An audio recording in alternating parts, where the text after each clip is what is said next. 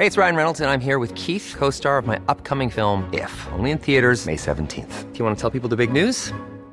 All right, I'll do it. Sign up now and you'll get unlimited for $15 a month in six months of Paramount Plus Essential Plan on us. Mintmobile.com slash switch. Upfront payment of $45 equivalent to $15 per month. Unlimited over 40 gigabytes per month. Face lower speeds. Videos at 480p. Active Mint customers by 531.24 get six months of Paramount Plus Essential Plan. Auto renews after six months. Offer ends May 31st, 2024. Separate Paramount Plus registration required. Terms and conditions apply if rated PG. Dixo presenta Factor Kaiser con Max Kaiser. Dixo is back. Una nueva manera de acercarse a la realidad y de buscar la verdad. Información trascendente. Factor de cambio. Factor Kaiser. Hola, yo soy Max Kaiser y este es el episodio número 5 de Factor Kaiser. ¿Cuáles son los tres temas que vamos a revisar el día de hoy? El 1 la tragedia del desabasto de medicinas y Compranet. El 2, chaifa o muerte. El 3, la impunidad es el sello de moneda. ¿Por qué te importan a ti estos tres temas? El primero por la tragedia humanitaria, el segundo por la tragedia económica y el tercero por la injusticia. No solo tenemos que aprender de estos tres temas, sino tenemos que difundirlos para generar conciencia. Por eso te pido que veas el episodio completo te suscribas al canal de YouTube, nos sigas en todas las redes y nos ayudes a compartir, compartir, compartir. Acompáñanos a todo el episodio. Tema número uno, la tragedia del desabasto de medicinas y el comprar. Eran los meses de la transición, previos a la toma de posesión del 1 de diciembre del 2018. El que sería entonces el nuevo secretario de Hacienda, Carlos Ursúa, anunciaba muy orgulloso que el nuevo gobierno cambiaría por completo el sistema de compras de gobierno. No sabían cómo hacerlo, dijo. El Amazon de las compras públicas, decía con una enorme sonrisa. Ya iniciado el gobierno, de voz del propio presidente López, nos enteramos de las estúpidas decisiones que marcarían para siempre su gobierno. Sí, dije estúpidas, porque en el estratégico rubro de compras se improvisarían cosas que afectarían especialmente el desabasto de medicinas en todo el sector público. Fueron cinco estupideces. La primera, concentrar todas las contrataciones públicas de todo el gobierno en la oficina que administraba los recursos públicos de la Secretaría de Hacienda y Crédito Público, es decir, la Oficialía Mayor. Todas las compras de 1.600 unidades compradoras del gobierno que hacían licitaciones y compras pasarían a una oficina, lo que crearía un embudo gigantesco. Dos, segunda estupidez, sacar a la Secretaría de la Función Pública de sus funciones de órgano regulador y creador de políticas públicas en contrataciones públicas. Es decir, sacar al órgano principal imparcial del gobierno que vigilaba y controlaba las contrataciones públicas y que establecía los principios de política pública para comprar bien, al precio justo y a tiempo. Fuera. Ahora me encargo yo. Todo concentrado. Tercera estupidez. Acusar de corrupción a las grandes empresas distribuidoras de medicamentos y cancelar sin facultades contratos multimillonarios. Es decir, pelearse con ellos, golpear al mercado parejo y sin investigaciones concretas de por medio. Afectarlos a ellos y afectar al sistema por un capricho. Cuarta estupidez. Imponer a servidores públicos sin la menor capacidad para tratar de resolver el problema que ellos mismos crearon. Es decir, como siempre, lealtad antes de capacidad y experiencia. Y la quinta estupidez, renunciar por completo a la transparencia, a la competencia, a la vigilancia, a la fiscalización en uno de los mercados más complejos que existe en el mundo, para tratar de apagar el incendio provocado, lo que acabó de encender este incendio. Estas cinco decisiones provocaron una de las peores crisis humanitarias que hemos tenido en este país desde el gobierno. Millones de enfermos que se atienden en el sector salud se quedaron sin las medicinas que necesitaban en el momento que las necesitaban, porque las enfermedades no esperan a que el gobierno arregle sus desastres. Ahí les van unos datos duros. En 2021 se dejaron de surtir 24 millones de recetas en el sector salud. Si escuchaste bien, en un año, 24 millones de veces que una persona fue un doctor en un hospital público que le recetaba una medicina Al paciente se le negaba esta en la institución. No hay, simplemente le decían. Es decir, 24 millones de veces en un año, si un paciente quería curarse, tenía que comprar con su propio dinero su medicina, de este tamaño. El presidente dijo que resolvería este problema. Hasta prometió cambiarse el nombre si no lo hacía. Sin embargo, según la organización Cero Desabasto, durante 2022 el IMSS dejó de surtir el doble de recetas que en 2019. El doble. Más datos de terror. La Asociación Jalisciense de Medicina Paliativa lanzó una alerta nacional apenas hace unos días sobre la falta de medicamentos para el dolor como la morfina por la reducción del 40% en la compra de esos medicamentos que van a afectar a más de 600 mil pacientes. Se aguantan, dice el gobierno. Aguanten el dolor sin medicina.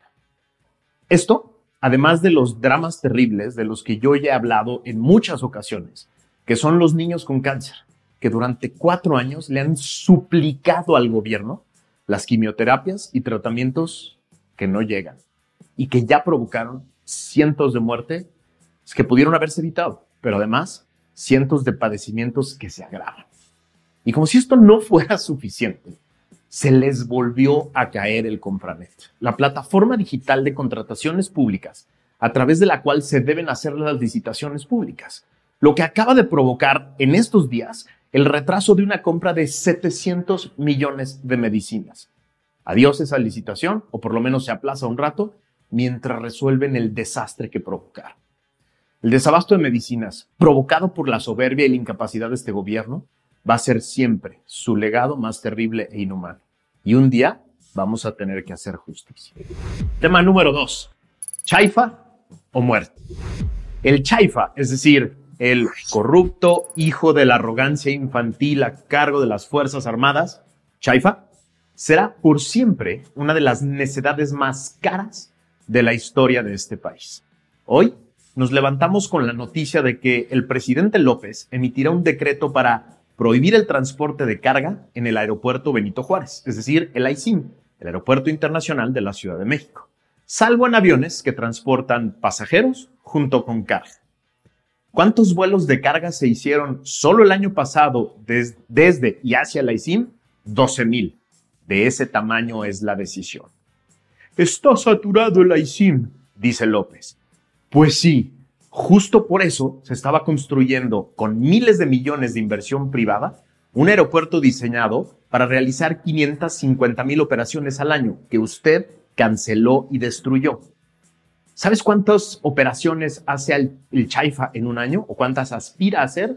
21 mil operaciones. Es decir, el 3% de lo que iba a ser el nuevo Aeropuerto Internacional de México de Texcoco. Es decir, el Naim iba a absorber las 354 mil operaciones que hizo el AICIM el año pasado, más 10 veces las operaciones que hace el Chaifa hoy. En esta decisión, se perdieron más de 200 mil millones de pesos de gastos no recuperables, de obra que se tiró a la basura, de inversión que se tiene que regresar a los inversionistas privados, y esto sin hablar del enorme costo de oportunidad que implicaban las más de 70 millones de personas, 70 millones de pasajeros anuales, solo en su primera etapa, que iba a mover el Naim, contra el 1.3 millones de pasajeros que en el mejor de los casos aspira a mover el Chaifa en su primer año.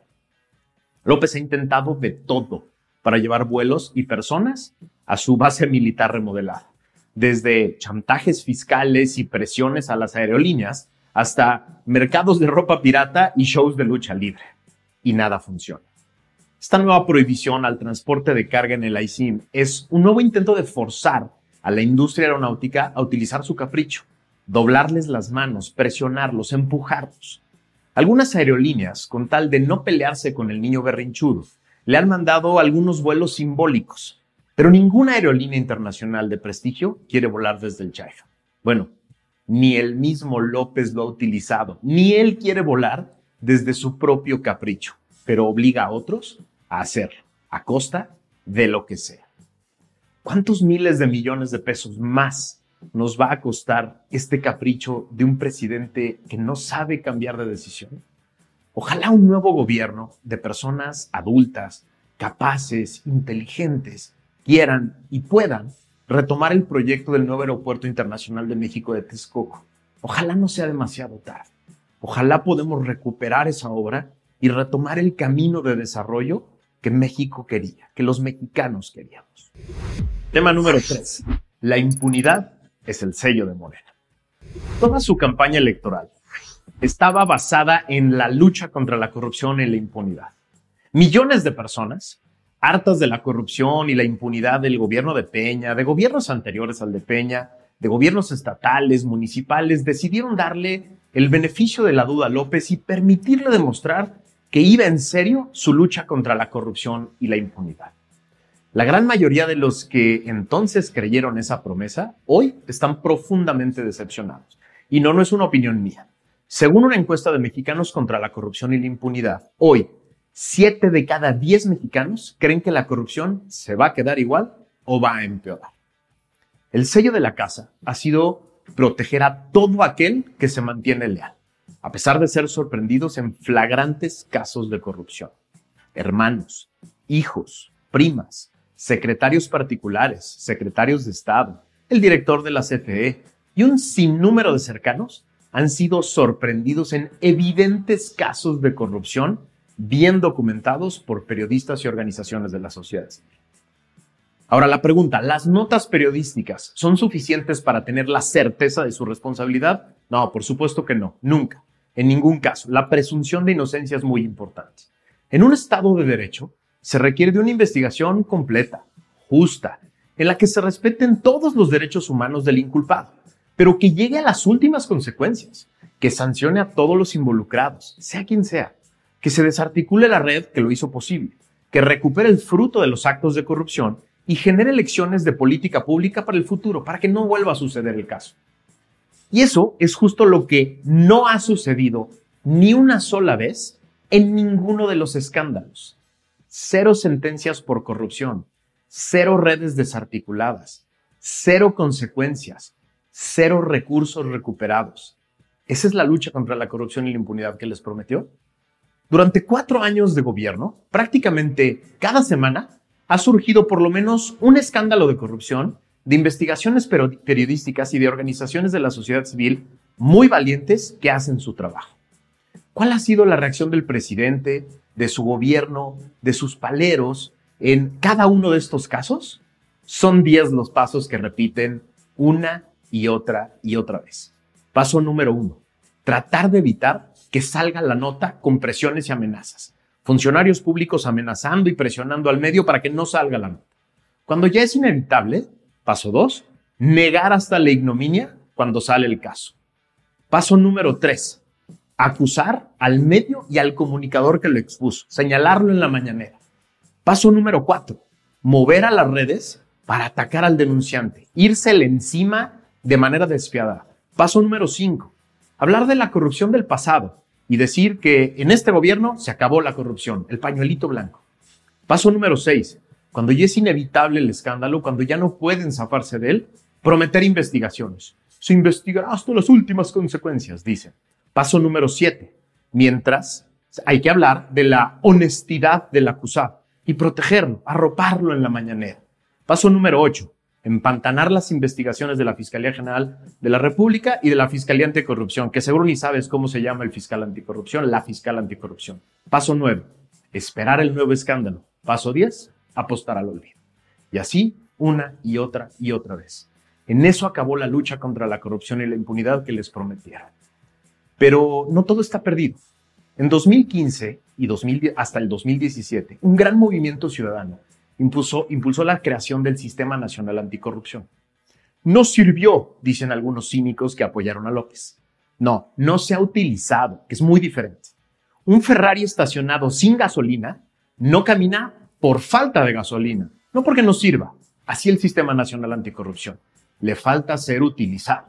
La gran responsabilidad de la ciudadanía y de los candidatos que no abracen la impunidad morenista es la de empujar el relanzamiento, la revigorización del Sistema Nacional Anticorrupción para que la lucha contra la corrupción y la impunidad no vuelva a depender de una persona y se convierta en una tarea institucional del Estado mexicano que nadie pueda detener. De eso se trata, De eso se trata este programa, de poner los, los grandes temas sobre la mesa, de revisarlos en todas sus consecuencias, de ver todas las implicaciones que tiene no entrarle a estos temas y de convertirnos en una ciudadanía mucho más activa, mucho más informada, eh, que se encargue de meterse a los grandes temas y de poner estos temas sobre la agenda. Por eso te pido que me ayudes a compartir este programa, que me ayudes a llevarlo a todos lados, que me ayudes a llevar estas discusiones a los foros en los que te mueves, porque de eso se trata. Se trata de convertirnos todos en un factor de cambio, que tú te conviertas en un factor de cambio. Muchas gracias por haberme acompañado. Nos vemos la que sigue.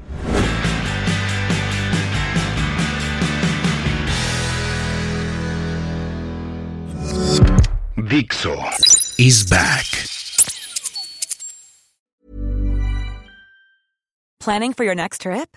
Elevate your travel style with Quince. Quince has all the jet setting essentials you'll want for your next getaway, like European linen, premium luggage options, buttery soft Italian leather bags, and so much more. And is all priced at 50 to 80% less than similar brands. Plus, Quince only works with factories that use safe and ethical manufacturing practices. Pack your bags with high-quality essentials you'll be wearing for vacations to come with Quince. Go to quince.com slash pack for free shipping and 365-day returns.